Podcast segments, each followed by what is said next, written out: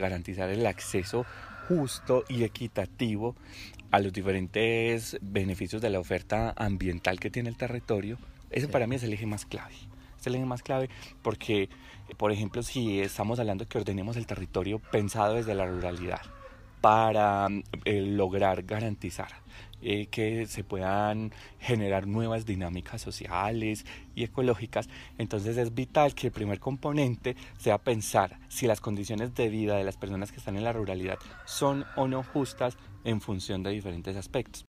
Víctor Petancur Rodríguez, líder ambiental de la vereda Charco Verde, localizada en el kilómetro 12 de la vía Medellín-San Pedro, se refiere a una necesaria reforma medioambiental y rural para preservar y proteger los diferentes ecosistemas del país, a quienes habitan en estos y quienes se encargan de protegerlos. Estas situaciones no solo inquietan a los colombianos, ya que eso es el panorama predominante en casi toda la región latinoamericana y el Caribe, cada una de sus problemáticas particulares según las características de su territorio. Es por esta razón que todos los encargados de las carteras de medio ambiente de dicha región firmaron el denominado acuerdo que lleva el nombre de la ciudad costarricense donde se pactó Escazú y que propone una profunda transformación en materia de democracia y legislación ambiental, pues es evidente la necesidad de reforzar las acciones que suponen resguardar el medio ambiente. Ya se justifica la necesidad de un acuerdo que nos esté brindando todos los insumos, todos los instrumentos, todas las garantías jurídicas para lograr comenzar a repensarnos el territorio. Sin embargo, en Colombia, la población de este acuerdo aún no se hace efectiva, pues sigue siendo asunto de debate por la polarización característica del país. Hay quienes aseguran la urgencia de acoger este acuerdo y cimientan sus argumentos a través de la delicada situación que vive el medio ambiente colombiano y utilizan como ejemplos aquellos países donde no se ha adoptado el acuerdo con éxito. Por otro lado, hay quienes niegan la pertinencia del acuerdo, aseverando que Colombia ya cuenta con la normativa especial para la protección del medio ambiente, y desmienten y rechazan el escenario actual de los ecosistemas colombianos un acuerdo que ya ha tenido una aplicación en otros escenarios internacionales y que ha demostrado que puede ganar mucha legitimidad, pero que ahora en Colombia mm, la realidad para nosotros es mucho más compleja porque son muchos más los intereses y los actores que entran en conflicto. Intereses económicos, sociales y políticos, indudablemente, porque justamente ahora que se está negociando la aprobación en el Congreso, ya sabemos que hay ciertos grupos políticos que consideran que es innecesario la aprobación de ese acuerdo, que porque ya estamos blindados en materia de justicia ambiental. La industrialización, la minería, la ganadería y la construcción desenfrenada de viviendas de contratistas privados son los principales responsables de la contaminación de las fuentes hídricas, encargadas de abastecer a los más de 50 millones de habitantes del país de un recurso esencial para la subsistencia de cualquier especie. También son responsables de la tala desmesurada de árboles, organismos encargados de proveer el oxígeno, igualmente indispensable para la supervivencia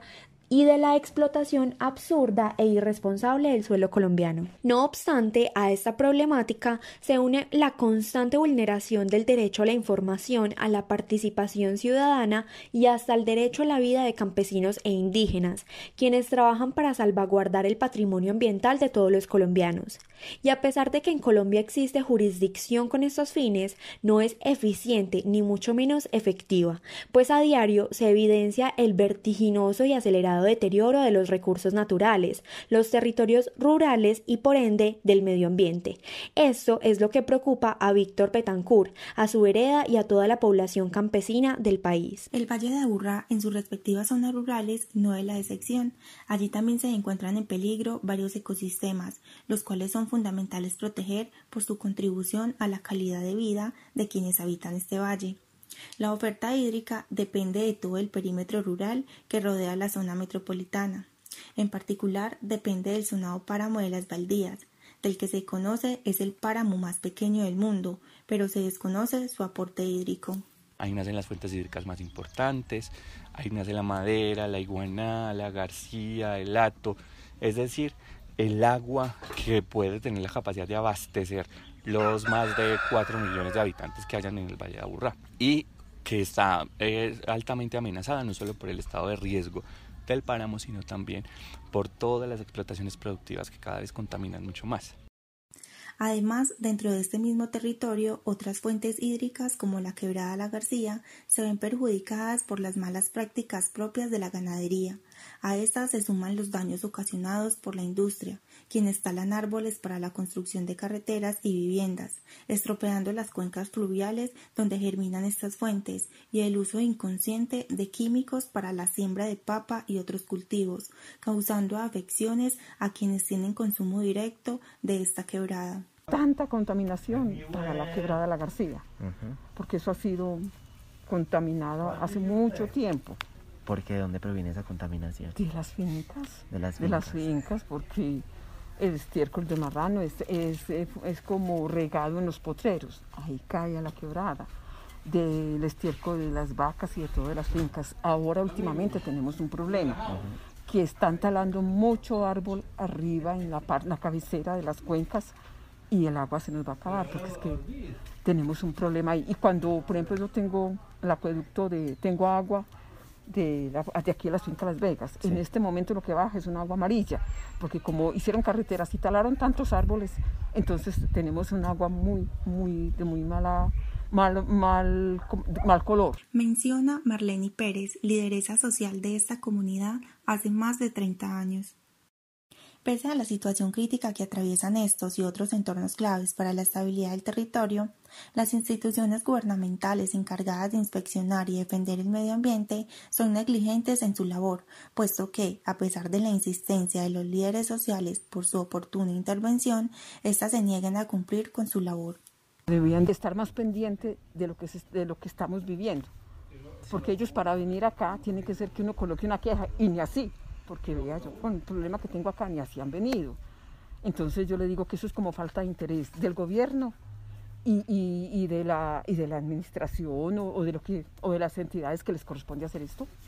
Este acuerdo se fundamenta en tres puntos esenciales que pretenden subsanar todas las fallas mencionadas que presenta la jurisdicción para el medio ambiente actual y busca garantizar el preciso cumplimiento de los derechos del medio ambiente, las zonas rurales, quienes los habitan y quienes lo defienden, derechos que es bien sabido están siendo infringidos. El acceso a la información medioambiental hace parte de la Declaración Universal de los Derechos del Campesino firmados y pactados por la ONU. Este derecho se refiere a las facilidades y a los canales de comunicación entre las instituciones gubernamentales y las poblaciones campesinas, quienes son las que habitan en las regiones donde se concentra el mayor potencial ecológico para obtener información acerca de las situaciones relacionadas con el medio ambiente los ecosistemas y todo lo que circunda en el desarrollo normal de la vida en una zona rural.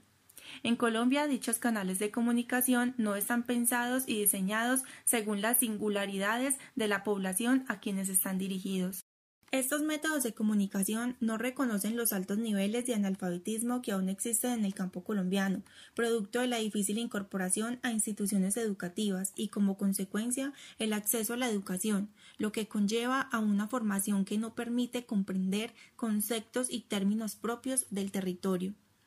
Esto no facilita el acceder libre y democráticamente a la información, ya que no es posible hablar de democracia y libertad en la información cuando se distorsionan y camuflan los conceptos con el fin de proteger el interés particular en detrimento del interés público.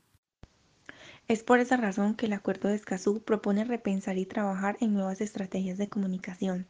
que sean coherentes y efectivas, de forma que permitan reducir al máximo la ambigüedad en la terminología y en la tecnocracia implícita en las formas de comunicación que se están implementando en Colombia. Lo ideal radica en la inmersión en las poblaciones con el propósito de conocer el lenguaje propio de estas y las situaciones comunicativas que allí se evidencian, de forma que se tenga en cuenta todas las particularidades del contexto. Yo no voy a llegar allá a una comunidad eh, con una planeación y una política pública que está escrita para que la lean burócratas. No, voy a, voy a llegar allá con toda la información clave desde las situaciones cotidianas y puntuales que vive la familia campesina para que ellos hagan conscientes que esas actividades no les pueden realizar, pero que entiendan el por qué, por qué es tan importante conservar y proteger y no desde una forma impositiva como llega el Estado. Que como llega el Estado cuando no hay un acceso correcto libre a la información. Él llega simplemente a expropiar y a despojar. Y dice, bueno, señor eh, campesino, usted tiene 70 hectáreas, pero resulta que 40 hectáreas están en zona de conservación ambiental. Entonces, a mí no me interesa explicarle a usted, sino que yo voy a acercar esto y lo voy a despojar de esto y no me interesa cómo va a subsistir económicamente con las otras 30 hectáreas que le queda. Cuando tengo acceso libre a la información, yo me siento con la familia campesina, tengo la capacidad de exponerle y de presentarle cuál es la realidad que está pasando con su territorio y ofrecerle que tenga también él el criterio y que tenga la capacidad de decidir autónomamente lo que vamos a hacer con respecto a ese territorio. Por eso no pasa en este país. Ejemplo palpable de esto es la situación actual del páramo de las Baldías. Este se encuentra bajo la propiedad privada del biólogo Horacio Moreno, quien ha dedicado su vida a la protección y a la preservación del páramo. Sin embargo, su falta de asertividad en el momento de comunicar a la comunidad ha generado discordias y conflictos, ya que su labor siempre la ha realizado de forma impositiva y excluyente, lo que ha creado en la comunidad una imagen negativa de lo que realiza el biólogo, pues la comunidad asevera que se ha apropiado de un ecosistema que es patrimonio de todos, desconociendo su trabajo en aras de proteger el páramo. Porque si el Señor eh, tiene la capacidad de reunirse con los diferentes líderes sociales y comunitarios que habitan el territorio y de lograr que ellos comprendan que antes se tienen que sumar a la protección, no tendría que recurrir a ese tipo de medidas privativas ni restrictivas, que es lo que él está haciendo en este momento. Otro escenario que el acuerdo pretende corregir es la participación ciudadana,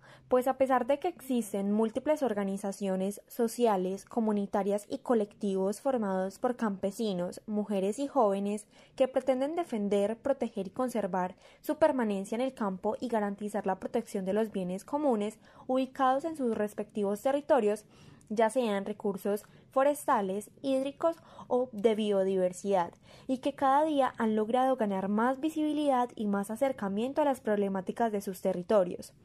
Aún no existe en Colombia un modelo que asegure la participación activa de dichas comunidades en la construcción de políticas públicas ni en la construcción de los planes de ordenamiento territorial. El caso puntual, el de Bello. Se planea hacer una actualización del POT, en este momento está planeada hacer o programada hacer la, la actualización del plan de ordenamiento territorial de tal forma que mm, ocultemos la mayor cantidad de información posible a las personas que están ubicadas en la zona rural hasta que eh, sea imposible que ellos participen del proceso. Porque hay asuntos o hay temas de la agenda de ordenamiento territorial que ellos no quieren hacer em, en debate o proponer en, en discusión. ¿Como cuáles? Como por ejemplo el nivel de la estratificación que hay en la zona rural. O como el parcelamiento que está viviendo la zona rural. Por el contrario, la postura que asumen las instituciones gubernamentales es una postura tirana, que busca marginalizar a las poblaciones hasta eliminar los canales de comunicación fluidos y efectivos necesarios con el fin de que estas comunidades no sean partícipes de la construcción de políticas públicas en materia de medio ambiente. Como consecuencia, las comunidades deben construir organizaciones que permitan monitorear constantemente lo que sucede en el territorio y acudir a ONGs y otras organizaciones de intervención neutral en el territorio para así lograr acercarse a un modelo de participación que posibilite pensar en los riesgos y amenazas de la ruralidad de primera mano, ya que quién mejor que aquel que vive la ruralidad para conocer dichas amenazas y riesgos y cuáles son las demandas necesarias. Por eso ese punto que tiene contemplado el acuerdo es fundamental para que las comunidades que ya están organizadas se apoyen desde un sustrato jurídico más, más sólido y más fuerte. Y las que todavía apenas están haciéndose conscientes de lo que tienen que exigir y demandar del territorio tengan también las garantías y las herramientas que a nivel jurídico se necesitan para esa lucha, porque es un proceso de lucha que requiere de mucho tiempo. El acceso a la justicia medioambiental suscita varias vertientes. En Colombia es preciso enfocarlo en la muerte de líderes sociales y ambientales, pues es el segundo país con mayor número de asesinatos de estos líderes. Solo en el corrido del 2020 han asesinado a 47 líderes sociales y ambientales en el territorio nacional, flagelo que parece en ascenso, dado que la respuesta del gobierno es una respuesta importaculista y negligente. Además, asegura que desde los centros de inteligencia y los organismos encargados de la protección civil se hace todo lo posible por evitar y disminuir esto. Sin embargo, el incremento de las estadísticas muestra lo contrario. También se hace evidente el rechazo del gobierno Duque hacia las orientaciones de entidades internacionales que aconsejan mecanismos de protección para estas personas, como si todo estuviera bajo control. Que hace poco se aprobó la, mm, la Declaración de los Derechos Campesinos, bueno, en la ONU, pero cuando se la propuso para Colombia, Duque dijo que no lo necesitábamos, que acá no necesitaban proteger a los campesinos, que están extremadamente protegidos. Pues, y obviamente es algo muy contradictorio porque eh, si tú revisas las estadísticas de la mayor cantidad de los líderes sociales asesinados en el, en el país, todos son campesinos o indígenas, todos han estado involucrados en alguna defensa del territorio. Si bien no todas las personas que adelantan labores en virtud del medio ambiente no se autorreconocen como líderes ambientales, si están constantemente realizando labores en las comunidades para garantizar el acceso a condiciones dignas de los bienes comunes, como el agua y el alcantarillado, generando una protección integral del territorio, y es eso lo que los convierte en blancos de persecuciones, amenazas y desafortunadamente la muerte, como resultado del desamparo, el desentendimiento y la desprotección por parte del Estado. Que por eso pasa que muchos líderes amenazados lamentablemente pierden la batalla o son asesinados, porque están ahí prestos para garantizar y brindar información, pero a la hora de que el Estado asuma su rol protector, el Estado desaparece y ellos tienen que continuar liderando todos los procesos sin ningún tipo de blindaje. El Acuerdo de Escazú propone la creación de una legislación que provee herramientas necesarias para el libre ejercicio del activismo social y particularmente el medioambiental, garantizando la protección de líderes y en los casos desafortunados donde tal protección falle, se haga efectivo una indagación exhaustiva para no dejar en la impunidad estos casos y que la suerte de los líderes medioambientales no sea la misma que la de Juana Perea, lideresa ambiental asesinada en Nuquichocó el pasado 30 de octubre.